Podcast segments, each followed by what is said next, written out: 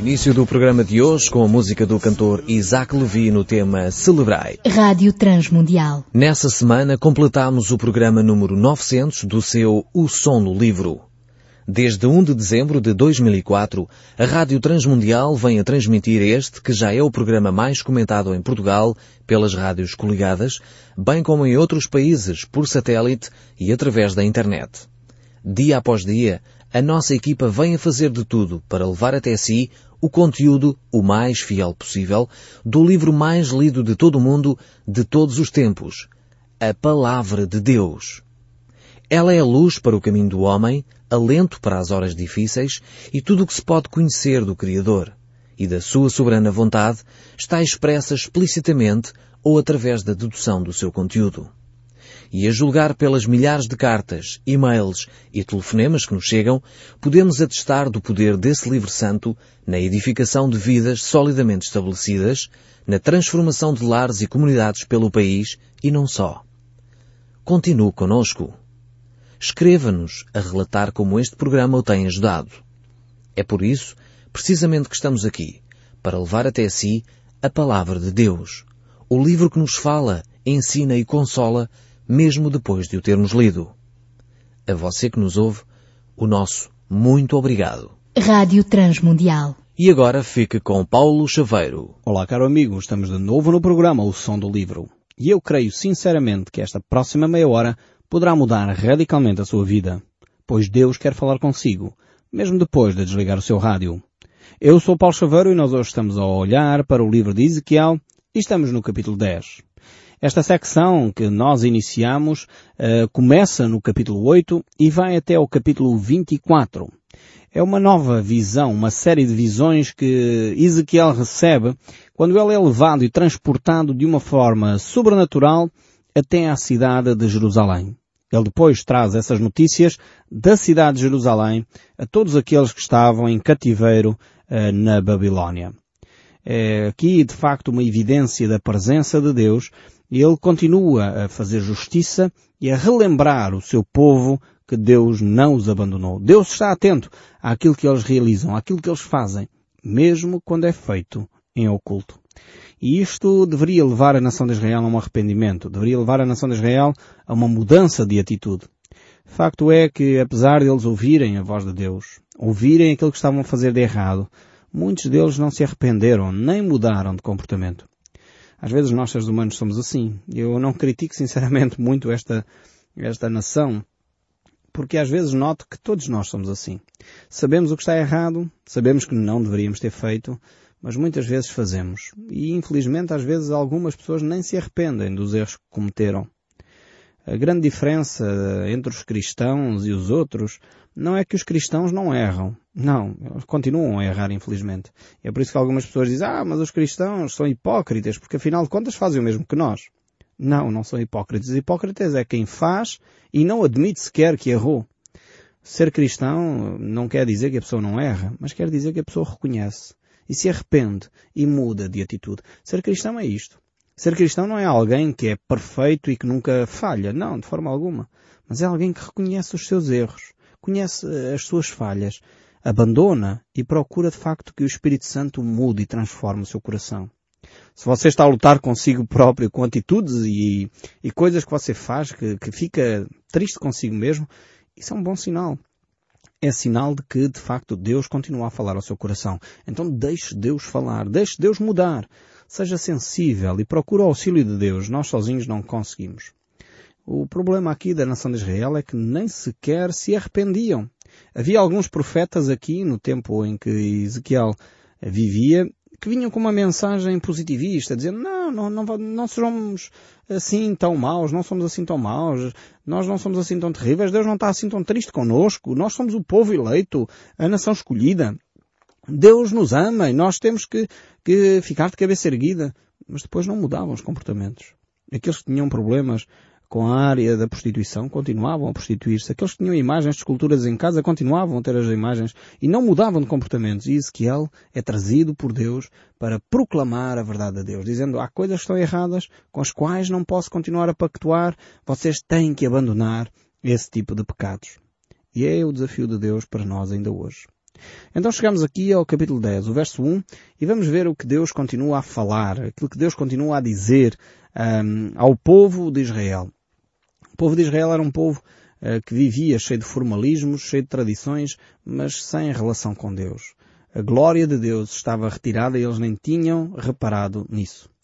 E, infelizmente algumas igrejas uh, estão assim, cheias de pompa e circunstâncias, cheias de cerimoniais, e, no entanto, a glória de Deus não está presente. Deus não está ali naquelas cerimónias. Deus não está ali naqueles rituais. Precisamos repensar toda a nossa vida, toda a nossa espiritualidade, percebendo que não são os rituais, mas sim um coração sincero, um coração que se arrepende, um coração honesto que faz a diferença na relação com Deus. Verso 1, então, do capítulo 10 aqui do livro de Ezequiel diz, Olhei e eis que, no firmamento, que estava por cima da cabeça dos querubins, apareceu sobre eles uma como pedra de safira semelhante à forma de um trono. E falou ao homem vestido de linho, dizendo, vai por entre as rodas até debaixo dos querubins e enche as mãos de brasas acesas de os querubins e espalha-as sobre a cidade. Ele entrou à minha vista. O povo tinha rejeitado a mensagem de Deus. Deus, no fundo, deixou-os entregues a si próprio, como nós já vimos noutros uh, programas. Deixou que eles sofressem as consequências dos seus atos. E realmente, uh, ainda hoje, acontece assim. Às vezes uh, aceitamos o amor de Deus, mas não aceitamos que Deus nos corrija, não aceitamos que Deus venha e intervenha na nossa vida. Achamos nós que temos que somos superiores aos outros. Pensamos nós que porque somos cristãos e nascemos num contexto cristão, que afinal já temos a marca registada. E só porque nascemos num lar cristão achamos que já tudo está resolvido. Mas não é assim. Cristianismo é uma decisão individual. Não é porque eu nasci num lar onde a minha mãe tinha tomado uma decisão de seguir a Cristo que necessariamente eu tenho que seguir a Cristo. É uma decisão minha, individual, em que eu tenho que chegar a um ponto da minha vida e onde eu digo eu quero, eu adoto estes princípios de vida. Infelizmente este, este contexto cristão do nosso país não tem sido muito positivo. Nós temos uma larga maioria de pessoas que se dizem cristãs, chamados cristãos não praticantes. Eh, eu quero dizer com toda a humildade e com sinceridade, ser cristão não praticante significa não ser nada. É com transparência que eu digo isto. E é por amor que eu digo isto. Não me leva a mal. Mas se você se identifica como um cristão não praticante, o que é que isso na realidade significa? Quais são os princípios que você vive? Que princípios você adotou do cristianismo, de Cristo, mais do que do cristianismo, para a sua vida? A Bíblia nos mostra claramente que nós não temos eh, pedigree, não temos nada para oferecer. Antes, pelo contrário, o livro de Romanos, capítulo 6, verso 23, nos diz o salário do pecado, aquilo que eu merecia como recompensa daquilo que eu sou, é a morte. É o que o texto bíblico nos diz. Romanos, capítulo 6, verso 23. Procure na sua Bíblia, confira você mesmo. Mas diz mais, não termina aí. Mas o dom gratuito de Deus é a vida eterna em Cristo Jesus, nosso Senhor. Ou seja, o presente que Deus me oferece, mesmo eu não merecendo, é a vida eterna. Então isto é um privilégio que Deus me dá. E é um privilégio que eu tenho que adotar ou não. É uma, uma coisa que eu tenho que tomar uma decisão consciente. Não é porque os meus pais me disseram que eu tenho que ser cristão e me foram batizar quando eu era criança que faz de mim um cristão. Não. Isso é o princípio, enfim, talvez é a intenção dos meus pais. Eu com os meus filhos eh, gostaria muito que eles tomassem uma decisão pessoal de seguir a Cristo. Então eu como pai não posso simplesmente dizer que, ok, batizaram-se e agora está tudo resolvido. Não, antes pelo contrário.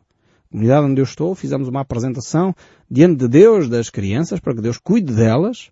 Isto é o princípio bíblico. Se você vir, Jesus Cristo não foi batizado em criança, ele foi apresentado no templo e depois quando tinha 30 anos foi quando foi batizado. Mas, para todos os efeitos, vemos que depois do, do cristianismo, o batismo é uma sequência, acontece depois de, acontece depois da pessoa se relacionar com Cristo.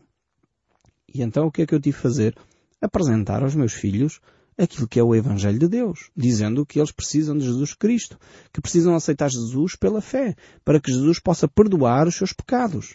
É verdade que o fiz, ainda eles eram muito pequenos, e eles tomaram a decisão de seguir a Cristo. Eu fiquei extremamente agradecido a Deus e satisfeito, porque essa decisão marca-os para toda a eternidade. Então é um presente que Deus oferece a todos, mas todos têm que tomar uma decisão.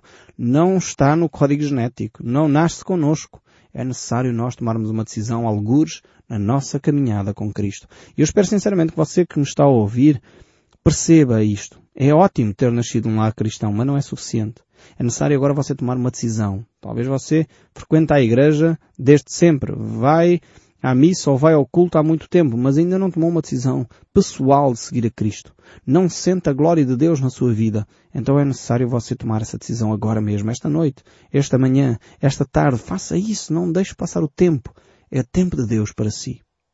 O verso 4, voltando aqui ao texto de Ezequiel, no capítulo 10 diz, Então se levantou a glória do Senhor sobre os querubins Indo para a entrada da casa, a casa se encheu de nuvem e o átrio do resplandecia da glória do Senhor. É disto que estamos a falar.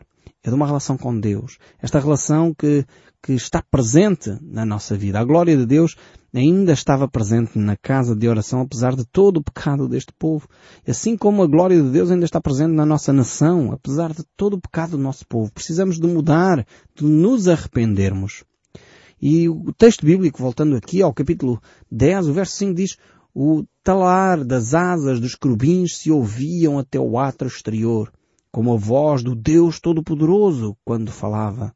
Tendo o Senhor dado ordem ao homem vestido de linho, dizendo, toma fogo de entre as rodas, entre os querubins. Ele entrou e se pôs junto às rodas. Então estendeu um querubim a mão de entre os querubins para o fogo que estava entre os querubins, tomou deles e os pôs nas mãos dos homens que estava vestido de linho, o qual o tomou e saiu. Tinham os querubins uma semelhança de mãos de homens debaixo das suas asas. Esta glória que Deus revela aqui, revela a mão estendida de Deus, esta imagem aqui dos querubins que têm as suas mãos escondidas, revelam a glória a glória de Deus que passa a ser revelada. Como diz o texto bíblico, o universo revela a glória de Deus. As mãos de Deus que trabalharam este universo. Ela se move quando nós contemplamos a natureza criada. E diz ainda o verso 9, olhei, e eis quatro rodas junto aos querubins. Uma roda junto a cada querubim. O aspecto das rodas eram brilhantes como pedras de brilho. Estas rodas aqui falam de Deus falam que Deus trabalha, Deus continua a agir. Deus é um Deus que não estagnou no tempo, não se afastou da humanidade. Deus é um Deus que está presente. E o próprio Senhor Jesus Cristo disse, enquanto esteve entre nós, que o Pai trabalha até agora e por isso o Filho também trabalha. E nós vamos ver isso exatamente no verso seguinte. Diz assim o verso 10 e 11. Quanto ao seu aspecto tinham as, tinham as quatro as mesmas aparências, eram como se tivessem uma roda dentro de outra, andando elas, podiam ir em quatro direções, e não se viravam quando iam. Quando iam para a primeira, seguiam as outras, e não se viravam quando iam. Este revela-nos aqui esta imagem uh, que Ezequiel uh, vê, vê, tem um, um princípio interessante por detrás. Eu gosto de salientar este aspecto aqui de que isto fala-nos acerca do propósito de Deus. Ou seja, Deus, quando anda em frente, Ele não precisa voltar atrás. Estas rodas iam numa só direção e não se enganavam. Não estavam uh, erradas. Não precisavam de voltar atrás e dizer, ah, esqueci-me de alguma coisa. Deus não se esquece. Deus não é um velhote senil que se esqueceu de alguma coisa para voltar atrás. E estas rodas tipificam a ação de Deus, determinada, com objetivo, claras, com propósito, que segue em frente e não se engana no caminho que está a tomar. Mas o verso 13 ainda continua a ter princípios interessantes para nós. E diz aqui, quanto às rodas, foram elas chamadas girantes, ouvindo eu. Cada um dos seus seres viventes tinha quatro rostos. E o rosto do primeiro era rosto de querubim, o de segundo rosto de homem, o terceiro rosto de leão e o quarto rosto como de águia. E aqui estes quatro rostos dos uh, uh, tipificam e apontam-nos, uh, de facto, para os Evangelhos. É mais um, um fenómeno interessante aqui no relato do, do livro de Ezequiel. E se nós olharmos para os Evangelhos, os quatro Evangelhos que nós temos, são quatro, é interessante, assim como quatro são os rostos que aparecem aqui, E, e estes quatro uh, uh, evangelhos representam Jesus de formas diferentes, ou apresentam Jesus uh, num aspecto diferente. Temos aqui o rosto de águia, e podemos identificar com o Evangelho de João. Depois temos o rosto de leão, que poderíamos identificar com o Evangelho de São Mateus, quando o Evangelho de São Mateus é aquele que reflete Jesus como o Rei, como o Senhor que chega para conquistar. O Evangelho de Mateus tem este, este cunho enquanto o Evangelho de João foca mais o amor e o Deus eh, poderoso. Depois temos o rosto de homem, eh, apresentado aqui em Lucas, e vemos de facto a humanidade de Jesus. Eh, Lucas dá muito ênfase a este aspecto. E depois temos aqui também o rosto de Crubim, que poderíamos apontar para o Evangelho de São Marcos. Os querubins tinham a função de servir a Deus. E o Evangelho de São Marcos mostra-nos Jesus como aquele que veio para servir. Então temos aqui estes, eh, estas imagens que poderíamos ligar com alguma facilidade a estes aspectos. Depois o verso 15 prossegue. Os querubins se elevaram, são estes os mesmos seres viventes que vi junto ao rio Quebar. E aqui eh, Ezequiel, mais uma vez, eh, mostra como é fundamental a, a compreensão da primeira visão que temos no capítulo 1, que nós já vimos há algum tempo atrás. É fundamental nós percebermos isto. Toda a visão que ele vai ver, todas as outras visões que ele tem de Deus, eh, dos querubins, dos acontecimentos seguintes, estão ligados sempre ao primeiro capítulo. Nós vamos fazer aqui um pequeno salto para o verso 18 e diz assim, Então saiu a glória do Senhor da entrada da casa e parou sobre os querubins. Os querubins levantaram as suas asas e se elevaram da terra à minha vista, quando saíram acompanhados pelas rodas, pararam à entrada da porta oriental da casa do Senhor e a glória de Deus de Israel estava no alto, estava sobre eles. São estes os seus viventes que vi debaixo de Deus de Israel junto ao rio Quebar, que fiquei sabendo que eram querubins. Cada um tinha quatro rostos e quatro asas, e à semelhança de mãos de homem debaixo das asas. A aparência dos seus rostos era como os de rostos que eu vira junto ao rio Quebar. Tinham o mesmo aspecto. Eram os mesmos seres, cada qual andava para a sua frente. Chegamos então ao capítulo 11, onde Ezequiel continua a descrever aquilo que é a visão de Deus para a nação de Israel e para a cidade de Jerusalém. E efetivamente, apesar das mensagens que Jerusalém recebe, apesar das mensagens que o povo de Israel tem da parte de Deus, continua sem se arrepender. Ainda que a cidade não estava completamente destruída, enquanto Ezequiel uh, tem de facto esta, esta visão. No entanto, o rei Zedequias, que estava no trono nesta altura, continuou sem se arrepender, continuou sem levar o povo ao arrependimento, e a destruição seria iminente. E é isso que agora vamos ver relatado no capítulo seguinte. Diz assim o verso 1 do capítulo 11. Então o Espírito me levou e me levou à porta oriental da casa do Senhor, a qual olha para o oriente. À entrada da porta estavam vinte e cinco homens. No meio deles vi Jezanias, filho de Assur, e Pelatias, filho de Benaías, príncipe do povo, e disse-me, filho do homem, são estes os homens que maquinam vilezas e aconselham perversamente nesta cidade, os quais dizem, não está próximo o tempo de construir casas, esta cidade é panela e nós a carne, portanto profetiza contra eles, profetiza, ó filhos do homem. Caiu, pois, sobre mim o Espírito do Senhor e disse-me, fala. Assim diz o Senhor, Assim tendes dito, ó casa de Israel, porque quanto às coisas que vos surgem à mente, eu as conheço. Temos aqui, de facto, fazer uma pausazinha neste texto, eh, e é interessante ver aqui alguns aspectos. O primeiro aspecto é que Deus identifica claramente quem são os falsos mestres. Aqueles que estão a trazer uma mensagem aparentemente de esperança, quando na realidade as coisas estavam terrivelmente no caos e a conduzir-se para o fim estavam a dizer, ok, estamos em paz e tranquilidade, não é tempo de nos afadigarmos, não vale a pena uh, estarmos aqui com grandes problemas. Deus é o Deus que cuida de nós. E na realidade, eh, Deus é o Deus que cuida, mas é o Deus que também corrige o que está errado. É o Deus que ama ao ponto de se preocupar conosco, o suficiente para nos corrigir.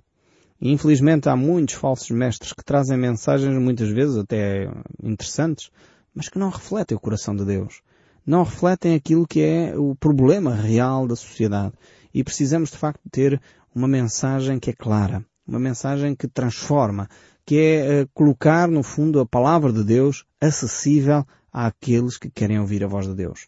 Temos este aspecto aqui que Deus uh, traz, estes nomes destes falsos mestres que estavam a enganar o povo de Israel.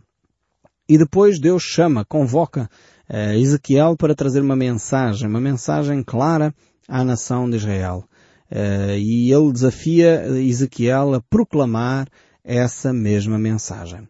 E continua o texto bíblico, no verso 6 deste capítulo 11, a dizer Multiplicaste os vossos mortos nesta cidade, e deles enchestes as suas ruas. As consequências de terem desobedecido a Deus estão patentes. O povo estava revoltado, havia violência, havia morte entre eles, e o povo não se arrependia de todo o seu mal. E o verso 10 ainda deste capítulo 11 diz Caireis à espada nos confins de Israel. Vós julgareis e sabereis que eu sou o Senhor.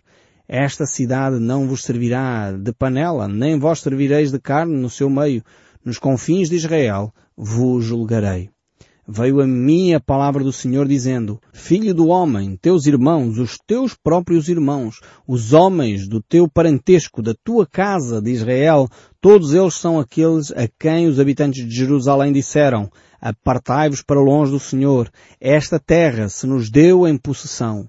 Portanto diz, assim diz o Senhor Deus, ainda que vos lancei para longe de entre as nações, e ainda que os espalhei pela terra, Todavia, lhes servirei de santuário por um pouco de tempo nas terras para onde foram.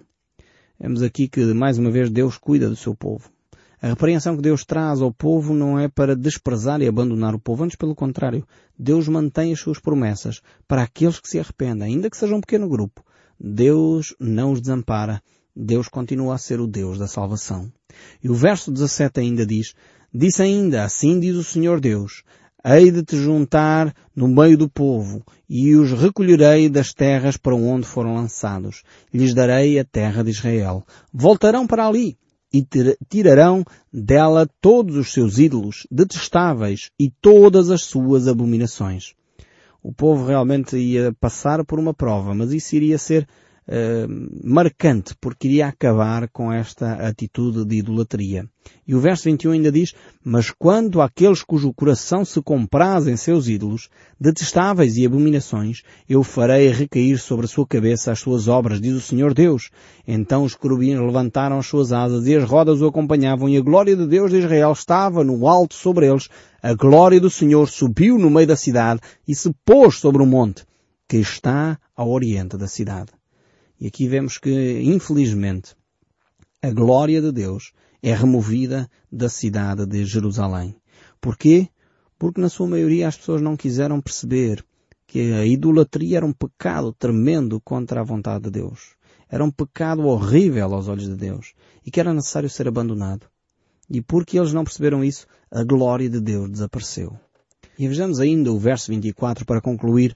Depois o Espírito de Deus me levou e me levou na sua visão à caldeia para os do cativeiro e de mim se foi a visão que eu tivera. Então falei aos do cativeiro todas as coisas que o Senhor me havia mostrado. Ezequiel continua fiel aos princípios, ao chamado de Deus e continua a declarar as coisas para que o povo tenha uma possibilidade de voltar. Necessita de se arrepender. Para que haja restauração é necessário confissão do pecado e abandono do mesmo pecado. E este princípio ainda hoje se mantém.